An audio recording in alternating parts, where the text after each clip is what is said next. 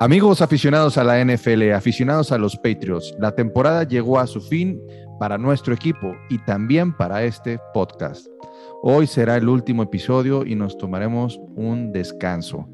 Eso sí, continuaremos con las redes sociales, pero vamos comenzando y hablemos de los Patriots y analicemos esta temporada que pues se fue, se fue así de rápida. ¿Sale? Comenzamos. Try to make too much out of it. Just do your job. And the Patriots have won their sixth Super Bowl title. We're champions. We're champs, man. We're champs. Let's go. Así es, amigos, después de haber logrado una temporada donde no nos esperábamos llegar a los playoffs, hoy nos despedimos. Será un hasta luego. Nos tomaremos un descanso merecido. Pero para iniciar este episodio tenemos la presencia de una invitada de lujo. Ella es Elba Jiménez. ¿Qué tal, Elba? ¿Cómo estás? Qué gusto que estés aquí con nosotros. Pues muy bien, muy bien. La verdad es que muy contenta de seguir hablando de los Patriots, que ya sabemos todos que los amamos con locura y pasión. Así que muy feliz de que me hayan invitado. No, no, no, un placer. Qué bueno que nos acompañaste el día de hoy. Y saludo al roster, a Ale Garza, Mariana Morales, Luis Fernando y Álvaro Warson. ¿Cómo andan? Ya deseosos de platicar, ya de, Bien, hace bien. bastantes días que no lo hacíamos. Sí, Ya traigo el- que- El chisme me, me está este, quemando la lengua, entonces este, vamos a darle. Bueno, para iniciar, el primer tema que me gustaría tocar es sacar conclusiones eh, de lo que viene, nos deja el juego contra Bills. Ese- esa derrota que desde mi punto de vista es una derrota, eh, nos humillaron, hay que aceptarlo, nos humillaron. Sin embargo, no creo que sea la derrota más dolorosa, eh, bueno, no al menos en- a título personal, desde que soy aficionado de los Patriots. ¿Quién quiere empezar? ¿Qué conclusiones sacamos de este juego? Bueno, Dale, dale. eh, pues sí, la verdad es que fue una derrota completamente dolorosa. Yo, creo que llegó un punto en que ya ni dolía, ya, ya era un sentimiento de, de, ya no siento nada, ¿no? Ya el dolor se fue, ya, ya, que sea lo que sea, ¿no? Pero pues sí, mira, además de este dolor, yo creo que eh, da también un gran aprendizaje porque se van a poder ahora enfocar mucho más en cuáles son las debilidades que tiene el equipo para poder reforzarlas. Hablando, bueno, son, son varias las áreas, pero por ejemplo, empezando por eh, el cuerpo de receptores que necesita el equipo y cómo fortalecer también la defensiva para no eh, pues permitir tantos puntos en contra. A ver, Elba, ¿tú alguna conclusión? Mi conclusión es que, híjole, es que no sé, yo sí sufrí, sufrí en ese partido, pero más bien porque estaba enojada. Yo sabía que iban a perder, yo lo dije en todos lados, así en todas mis historias de no me importa si pierden, pero quedé en pelea. Y no metieron ni las manitas. Eso es lo frustrante, eso es lo que dices, pero ¿cómo? Y la defensiva que era, o sea, pasó un poco con los Bills en los divisionales, que dices, a ver, eres uno en todo y no lo logras, y aquí igual, o sea, JC Jackson estaba viendo que tuvo 500 eh, intercepciones en la temporada y aquí ni se vio, o sea, fue así como de, oh por Dios, Judon, todos era así como de, pero la defensiva sobre todo, porque a mí me encantó ver a Mac Jones el papel que tomó, o sea, una, una fortaleza, un aplomo, un decir, aquí estoy y sé por qué vine aquí y tengo todo por lograrlo. Que tuvo errores, claro, todos.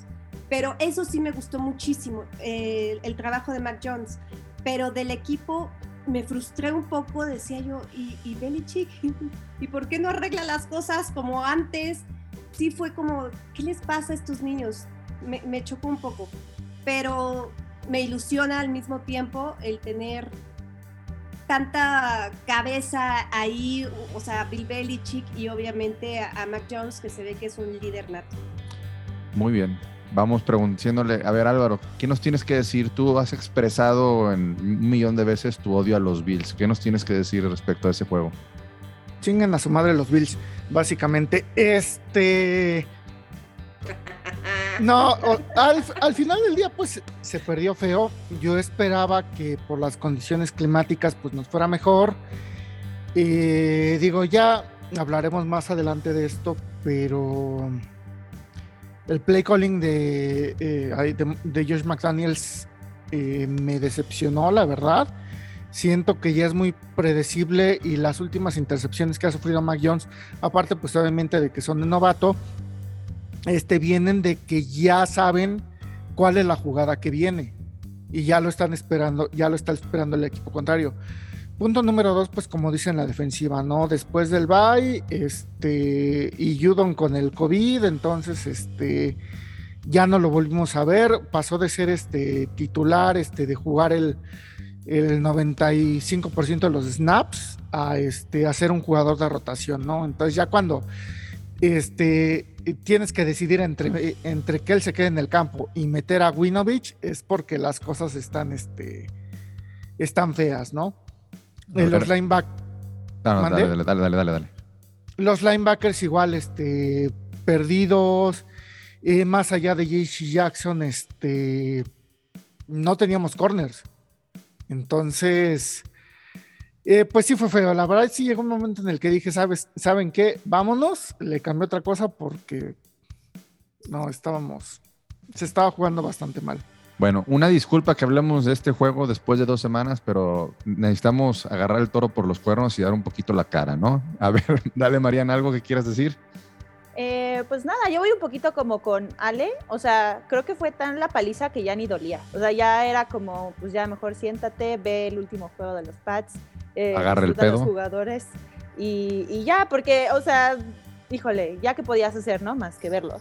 Eh, creo que el equipo fue superado en todos sus niveles, tanto ofensiva, defensiva, equipos especiales y la verdad el coacheo eh, se quedó corto, se los eh, pasaron por encima. Pero creo que, o sea, si tuviera que sacar algo positivo, uno, coincido con Elba, la actuación de Mac Jones y de Kendrick Bourne, que los dos se trataron de morir hasta el final, eh, tratando de sacar el, pues, el partido o tratar de sacar la cara, pues, para decirlo de alguna manera.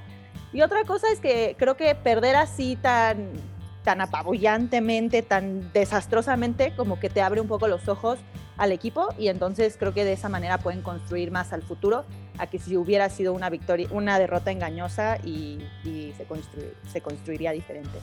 Luis Fer.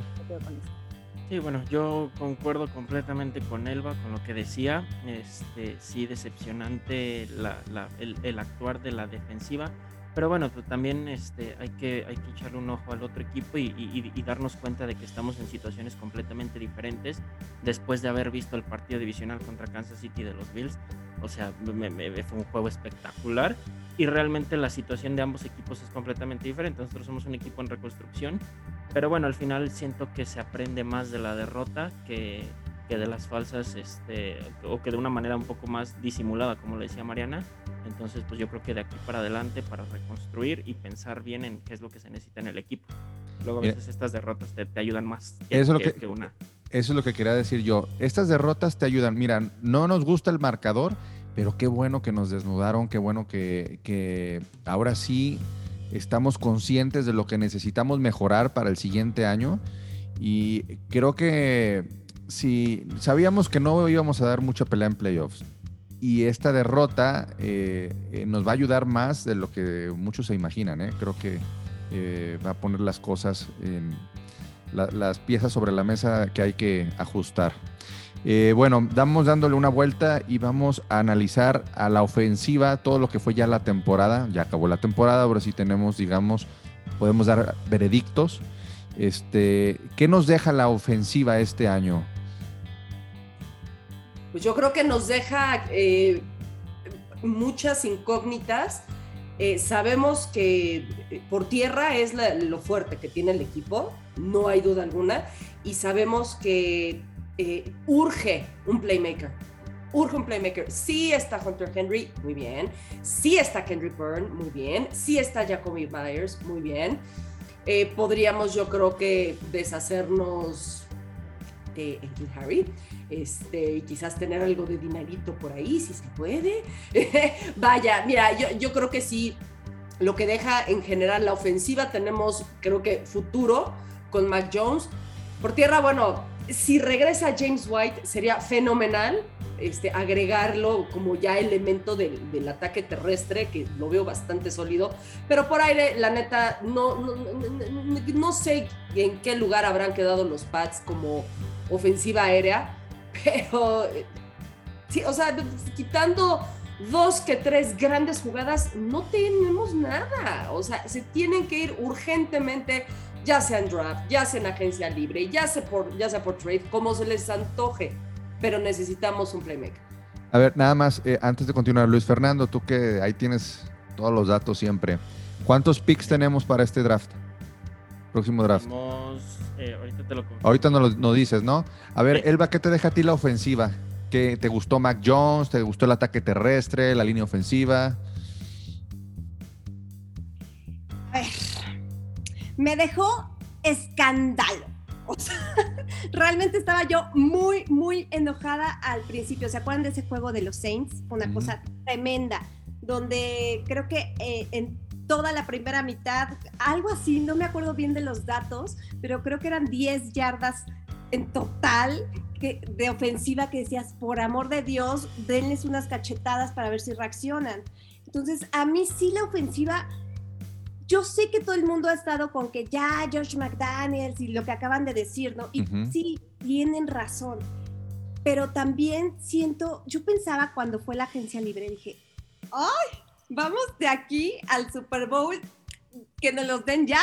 O sea, no me importa.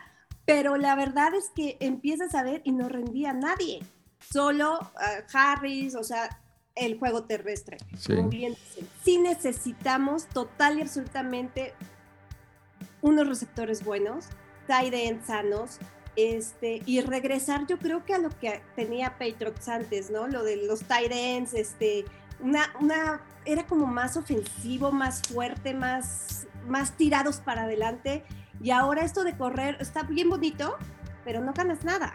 O sea, sí, pero no, ¿sabes? Sí necesitamos que Mac Jones pueda conectar con alguien más, además de Harry. Yo creo, yo creo que necesitamos uno, ¿eh? Nada más uno. O sea, con uno, con uno, un receptor, cambiamos todo.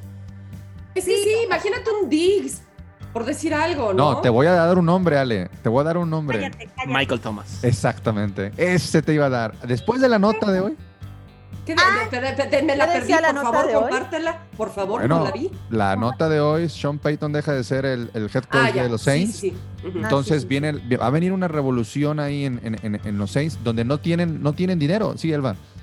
No tienen dinero, pero eh, Tomás no tiene salud. No, no jugó nada. Nunca. No, estuvo en el pop list toda la temporada, pero ojo, van a tener dinero con la salida de Sean Payton. Se está, digo, dicen por ahí las malas lenguas que se sale porque tiene, probablemente se vaya de comentarista sí. y eso les va a dar un cap, o sea, por lo de su contrato, como lo ofrece más, se van a quedar con, este, con buen dinero. No lo sé, digo, es, es lo que se está especulando, pero mira, Michael Thomas estaría chulísimo, pero si está sano, ¿eh? Por eso, pero a ver, Michael Thomas no quiere estar en Saints. Ella lo había expresado. Le armas un contrato donde le incluyes muchos bonos. O sea, que realmente, a ver, te vas a probar. Y como vuelve, Patriots se ha caracterizado por ser una plataforma de jugadores que vienen de una temporada mala, alguna lesión, se vienen un año y de ahí este, eh, agarran un contrato espectacular.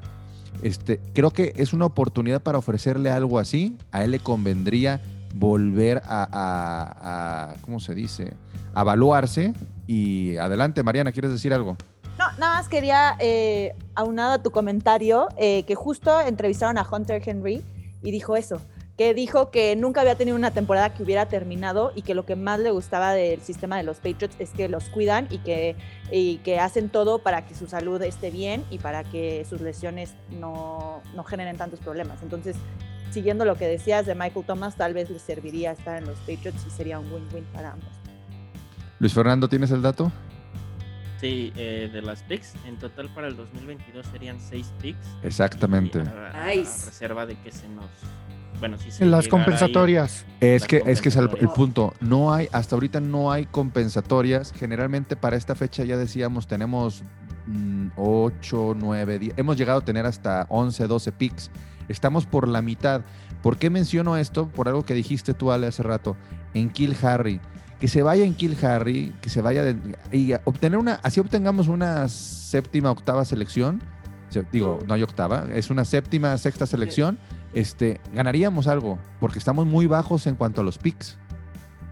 Eh, yo también, este, el experimento Nelson Aguilar creo que salió bastante Carísimo, mal. Carísimo, Este, carísimo. No, 10 millones de dólares este año en el, en el CAP y para el siguiente son 15. Y entonces para un jugador que estaba viendo las estadísticas, fueron más o menos 475 yardas. Entonces, este está mal. Yo la verdad tengo otro candidato como receptor y se llama. Chris, Go- Chris Godwin.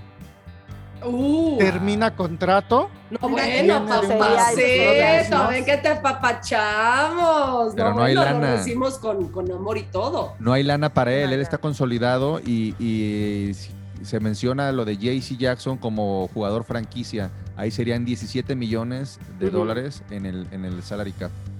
O sea, eso está muy, muy, muy, muy difícil. Muy, muy, muy difícil. Este, un Michael, este, un Godwin.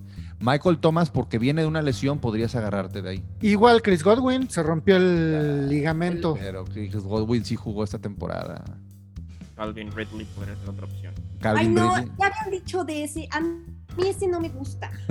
Es que mira, como receptor es muy bueno, pero podría traer ciertos problemas porque está ahorita lidiando con problemas de salud mental. Eh, que digo, ahora sí que no es su culpa, ni mucho menos y todo, pero pues ver qué tanto él podría aportar si ahorita está. Es, es- finalmente hay que tomarlo como si fuera un tipo de lesión, ¿no? Como si estuviera lesionado de Mentalmente. la rodilla. Ajá, pero pues sí, es, es- Sí. finalmente es una enfermedad, ¿no? Entonces, no sé si Pero sería. No, sé si no sea su culpa, Ale. ¿Eh? La verdad. No sé si no sea su culpa. No, no que lo tenga, pero sí que no lo resuelve. Que Bueno. sí es, de, ah, bueno, dos, dos partiditos, este, me los voy a tomar libre porque necesito ver qué me pasa. No, o sea, métete a, a un trabajo serio para poder recuperarte. Y Claro. creo que eso es lo que sí me gustaría de este jugador, porque si no, de nada te sirve, porque va a decir lo mismo. Ay, bueno, ya la tercera fecha, mira, síganme pagando, pero no, no quiero jugar. No, Mm. eso es lo que no me gusta. Al final yo creo que de todos modos el que se llame, que sea Michael Thomas, Chris Godwin, Calvin Ridley, el que sea, yo creo que bien sería excelente porque mejoraría el equipo y, y creo que sí tendría que ser una opción en, en, en off-season, en, en los free agents, para no quedarnos sin nada. Porque traer a alguien del draft sería esperar a que se desarrolle o que, te- que Otra tenga la conexión.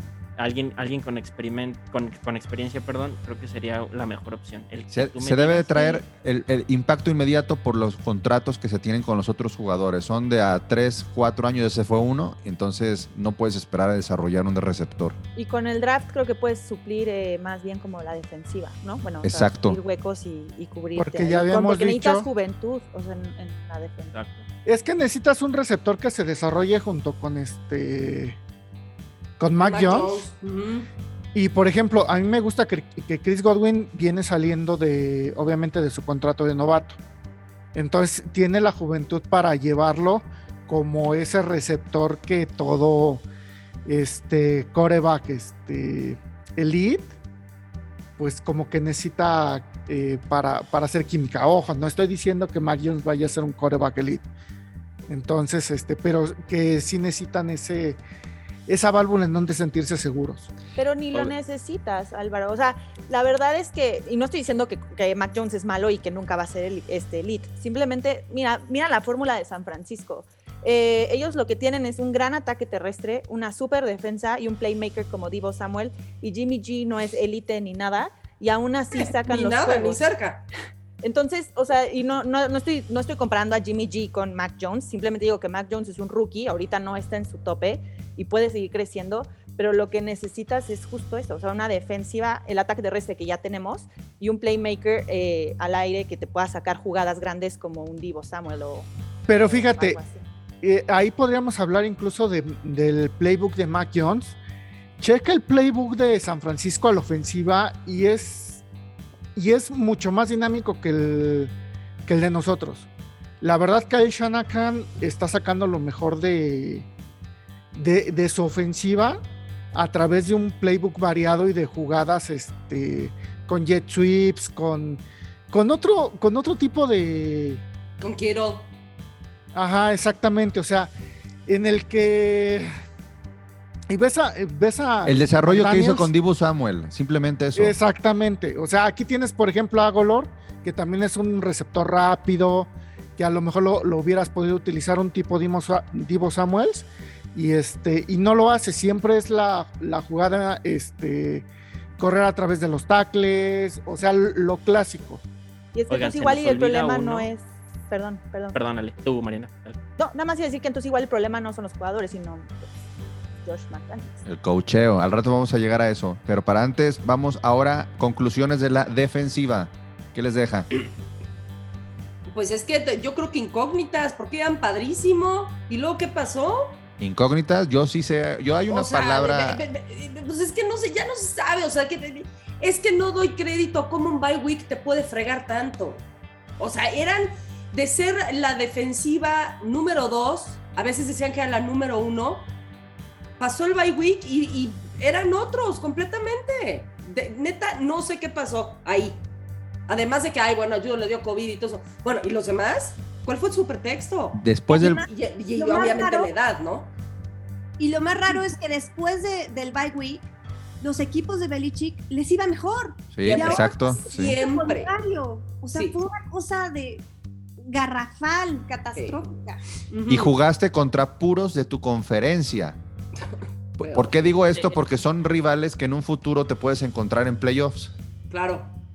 Bueno, hablando de la racha ganadora de 6, 7 partidos antes, hasta la semana antes del bye week y después del bye week, eh, eh, es también un poco engañoso, ¿eh? porque también en la racha ganadora antes del bye week no eran rivales que te demandaran mucho y después de la del bye week te enfrentaste a tres rivales que pudieron haber estado en postemporada sin problema. O sea, ni eran tan buenos como pretendían o como nos mostraban, pero tampoco creo que sean tan malos como los, hicieron- los hicieron ver. Es un punto intermedio en esos dos. pues mira, dale, de lo ah, dices, perdón, dale. justamente de lo que dices, eh, la semana del bye week fue eh, la 14. De ahí para atrás perdieron todo, menos el de Jaguars. Sería el colmo. Dos veces con, con los Bills, con Colts y no me acuerdo el otro quién fue, Jets, No, Miami. Miami. Miami. O sea, todo mal. Y no puede ser. O sea, desde ahí se desconfiguró absolutamente la defensiva. No, no pasó nada. Yo creo que en el último juego, el de, el de postemporada, nos, de playoff, nos enseñaron que la defensa es- está vieja. O sea, hay jugadores Sí. que no deben de estar ahí. Este, ese sería mi, mi- mi conclusión de la, de la defensa. Acaban de mencionar que en el draft hay que ir por defensivos, completamente de acuerdo, hay que ir por jugadores más rápidos. Ya pasó, ya pasó el ciclo de varios, ahorita los vamos a mencionar porque vamos a hablar también de la jugadores que terminaron su contrato y serán agentes libres. A ver, Este- eh, nada más rápido, ustedes de seguro tienen el dato, pero por ejemplo, ¿qué pasó con Uche? Uchi estaba lesionado. Sí, andaba no tocado. jugar. Y también Winovich fue otro que ya no volvimos a ver.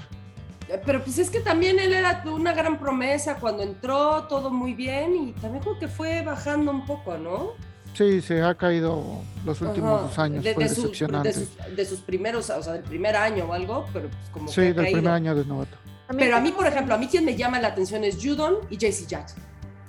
Porque, eh, por ejemplo, McCourty, bueno, pues sí, ya sabemos que McCourty ya es. Pero miren, chéquense además los datos de McCourty, ya está viejo, que ya sáquenlo, que no y todo. Y curiosamente fue quien más tacleadas hizo en el partido en contra de Bills, Don Ruco. Y la- la- la- los más jóvenes de ahí, ¿qué onda? Hubo, No una, hubo una jugada que yo lo vi que- que dije, se vio lentísimo, Ale. No, claro, no, es que, o sea, no digo que no, pero es, es- es precisamente a lo que voy.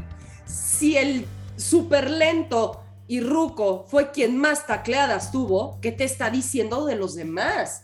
Ah. Es- es- precisamente eso es lo que dices. Tú dices, oye, son como que muchas interrogaciones, muchos signos de interrogación ahí de, pero los demás más jóvenes, los más rápidos, los eso, ¿dónde están? Hightower sí ya está viejo. Bueno, no, no quiero decir viejo, digo, son chavos de 30 años, por Dios. Lentos, lentos, están Pero más sí, lentos. pero o sea, dentro del deporte, Ya pues, pasó digo, ya su- veteranos, veteranos. Ya, se pa- juego. ya pasó su prime, ¿no? O sea, ya. Exacto. Vanoy lo mismo. Entonces dices, ok, se reemplazan y todo, pero los que sí todavía estaban dando muchísimo, muchísimo poder a esta defensiva y que no los vimos, pero ni sus luces, de veras no entiendo qué pasó, porque no es nada más, yo creo que los partidos que se ganaron eran pues más fáciles. Los vimos destacar en contra de también este, los partidos donde se perdió, como un Cowboys, como unos Buccaneers o algo que dices, ¿sabes qué? Pues fueron los difíciles, pero se veía su participación, se veía su movimiento. Y de plano desaparecieron. Hizo mucha falta Mills también, creo, en Sí, el partido.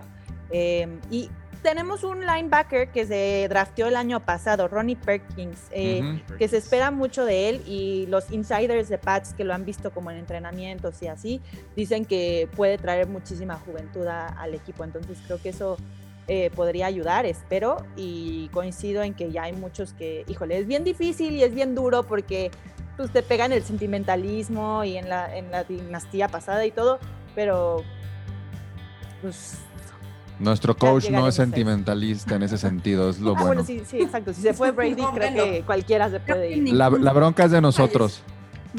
Claro, como exacto, después de ir, de, de ver, mira, ya nos tocó que dejaran ir, por ejemplo, a Wes Welker. Nos tocó que, que se fuera a Wilford, a mí me partió el corazón cuando se fue Wil- este, Wilford. Se fue Brady, se fue Gronk. Ya estamos, yo creo que curtidos, ¿no? No, y el, se retiró Edelman también. Pero bueno, fue por retiro. de lo de él fue retiro. Por- pero se fue, o sea, ya no lo volvimos a ver. Bueno, sí. O sea, no está más con el equipo. No. Elba, ¿ibas a decir algo? No, nada más que a Gronk lo dejaran afuera porque pues él ya no quiso Porque se fue, sí. pues se largó con, con Sí, Brady. Entonces, sí. o es otro personaje. Lo de Garópolo, lo siento, yo sé que lo odian todo el mundo, pero también a mí se me hizo nefasto que se saliera del equipo porque era un No, muy excelente. No, yo no lo odio, simplemente yo creo que del último partido, así que dices, mira, o Y perdón, pero tampoco de puedes odiar a alguien él. con ese bello rostro. Eh, Gracias, No. Mariana, gracias. Con un rostro tallado por Los Ángeles. guapórolo, cue- Por cuerópolo. dioses, sí. A ver, rápidamente, de eh, los agentes libres, eh, digamos que los importantes, los, los nombres que suenan, eh, Ted Carras, ¿se va o se queda? Se tiene que quedar. Sí, porque él sirve como Dean. Brian Hoyer, Mira, ¿se va o se queda? el- creo que aquí Vamos nada más diciendo se va o se queda porque si no, no nos va a alcanzar el, el- el tiempo. ¿Se va o se queda? ¿Es o qué? No, se queda. ¿Qué es lo Se que queda. Queda, Se queda. se queda. Se queda. Se queda. Brandon Bolden, Se queda. Se queda. Sí, A mí me gustaría. James White, Ay, por Se favor, que se queda. Se quede. tiene que quedar. JC No, yo digo que Jackson. se va. JC. Jackson es Pues un se queda, pero Se pero- tiene que quedar. Bueno, Pero estamos como a, la- punto, estamos a punto de llegar a la mitad de los ah, jugadores libres. Ustedes ya firmaron a todos. Pues sí. No, James Bond se va. Síguele, síguele, güey. Los que siguen ya los mandamos a volar. Es que no hay, no hay, no hay dinero. JC No hay Jackson lana, es un no hay lana. para firmar. Por eso, no creo que se quede. junto No, con no, no. Brown. Hightower, Adiós. O Se va. va. Sí. eh, Jamie Collins, Se va. También, Se va. adiós. También adiós. Se va. Bentley, Uh, Se va. Uy. Ah, me ¿verdad? gustaría que se quedara. Ajá, Langy. pero si se tiene que cortar, adiós. Harvey Lange Sí. se va. Pues O se sea, va. ya ahorita cortaron a cuatro linebackers, los cuatro agentes libres. Ya no tenemos linebackers. No. Son los que vamos a Bueno. agarrar en el draft. O sea, si puedes agarrar varios jóvenes, dejaría Pues te podrías quedar con, con Collins. No, yo me quedaría con Collins. yo también sería con el que me quedaría, nada más. Devin McCourty, No, ya, ya se tiene. Ya mi vieja mula ya no es lo que era. Nick O Foles. se retira o lo. Uy, se No, queda. déjalo. Nick Sí, Foles se tiene que queda. quedar. Bueno, ¿y sabían que firmaron a Nordin también, o de nuevo? Sí, ya pero sé, pero pues, oye, Nick Folk es de lo más estable que tiene ahorita el equipo. Bueno, para ustedes que les gustan, Que aprenda, que aprenda, está bien. no, y a ustedes que les gustan los rostros, pues ya se quedó otro rostro, ¿no? Digo, Siempre tenemos que tener un buen rostro. en ¿Cuál- nuestro ¿Quién, quién, quién? Nardin. Nordin. No, ¿E- ¿Está rostro? Ah, Uy, era la sé. competencia de Garápolo. Ah, eh, Voy a tener que estoquearlo más seguido Te lo mando en este momento. Sí, yo también mándamelo, estoy haciendo mándamelo.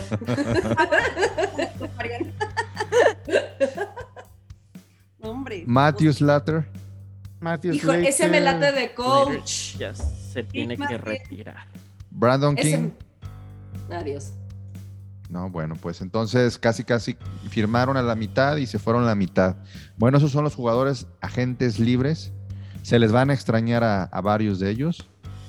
Y yo sí creo que no van a firmar ni a... Se me haría mucho que firmaran al 40% de ellos, ¿eh? Se me haría mucho, mucho, mucho. Por la cuestión del dinero, porque simplemente JC Jackson es el que va a acaparar la mayoría del dinero de esos jugadores agentes libres. Yo estaba escuchando un análisis de, de- que decían que si dejan a JC Jackson, se va Devin McCurney, puede subir a Mills a como safety y nada más Exacto. consigues a otro cornerback eh, que le eche la mano a JC y ahí ya cubres completamente la secundaria. La mayoría Sí. de los. Pero la cuestión del dinero, Mariana. O sea, a lo que voy es que JC Jackson lo que nos va a representar económicamente es un golpe muy fuerte. Pues van a tener que Sí, pero reestructurar con la contrato. salida de Devin McCurdy, yo creo que ahí lo puedes nivelar, porque ahorita Devin te impacta muchísimo en el salario, son cerca de 11 millones, entonces es un poquito más de- con lo que puedes jugar y una buena estructura de contrato para JC y para Trent Brown, me parece que son los dos most que tienes que, que firmar en, en, en off-season. ¿Cuántas pantallas tienes ahí de computadora que estás viendo todos los datos? eh? Sí, no, vaya. Bueno, y por último, para cerrar el episodio de hoy, cambios en el staff de cocheo, ¿qué deberíamos de hacer? Adiós, McDaniels. No, ¿De no. plano? Yo no quiero. No. Eh, leía la otra vez, hace rato leía un, un- un artículo donde decía que si se llegara a ir McDaniels no habría tanto problema porque lo que podrían hacer sería, de- sería traer a Bill O'Brien, que fue el que, que- que armó la ofensiva de aquel 2011 eh, mítica. De Doug Giants. Ajá. Exactamente. Y este, pero no me late. Yo, yo eh, apostaría por el, por, por McDaniels, armarle un buen equipo para que pueda explotar la ofensiva y sacar así que todo lo que tiene ahí guardado en los libros y, y- y ahora sí ver qué tan apto está para llevarlo. Que me parece que está de sobra porque no, no creo que sea McDaniels alguien que tenga que demostrar. Ya lo ha demostrado, ha venido haciéndolo bastante bien y este, nada más por un par de temporadas malas donde son situaciones completamente atípicas eh, en, el, en el entorno de New England, que son eh, primero la pandemia y luego dos, un equipo en, reconstrucción, pues bueno, me parece que, tenemos, que se debería de ganar el beneficio de la duda. Estoy de acuerdo con Yo, yo le agregaría tres. Este, o sea, tres este, temporadas que, bueno, en la primera vamos a decir que no tenía receptores, que fue la última temporada de Brady. Pero aún así. Es que, por ejemplo, ves las rutas. eh, como les digo, el libro de jugadas. Ay, a mí ya no me convence. Yo le daría una temporada. Sí. ¿No, ¿No será que, por ejemplo, tuvo que adaptar todo el playbook para eh, Cam Newton?